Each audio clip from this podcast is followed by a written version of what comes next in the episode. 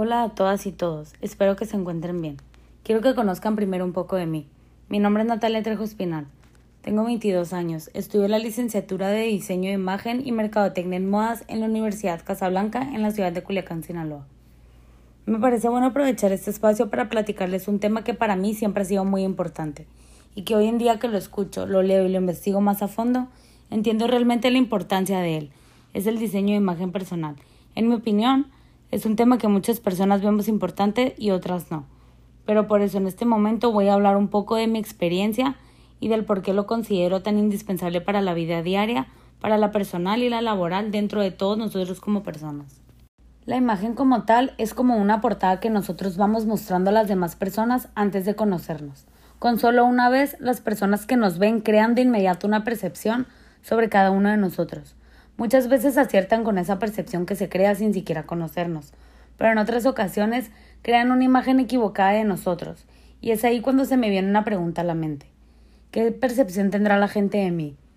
Porque todas las personas proyectamos una imagen que empieza a partir de nuestra apariencia, que va de la mano con lo que mostramos a los demás y se termina de fortalecer con lo que los demás perciben de nuestras acciones.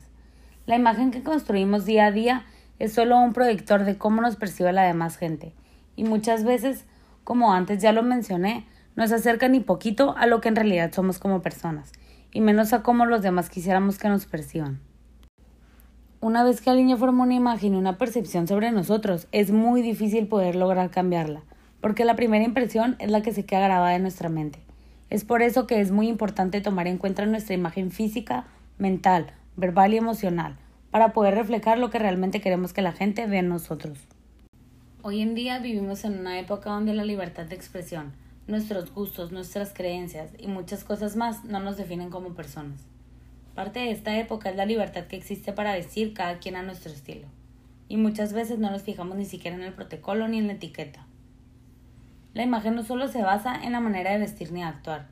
La manera en la que nos comunicamos define también la manera en cómo los demás nos ven el vocabulario que usamos es muy importante porque mostramos nuestro conocimiento, si somos personas cultas o no, y el respeto que le damos a las demás personas son parte fundamental de nuestra imagen personal.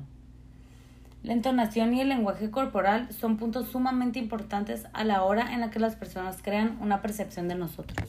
Es por esto que si nosotros alineamos todos estos aspectos que forman parte del diseño de imagen personal, las personas van a percibir exactamente lo que queremos transmitir a los demás y esto nos va a servir en todos los aspectos de nuestras vidas, no solo en lo personal.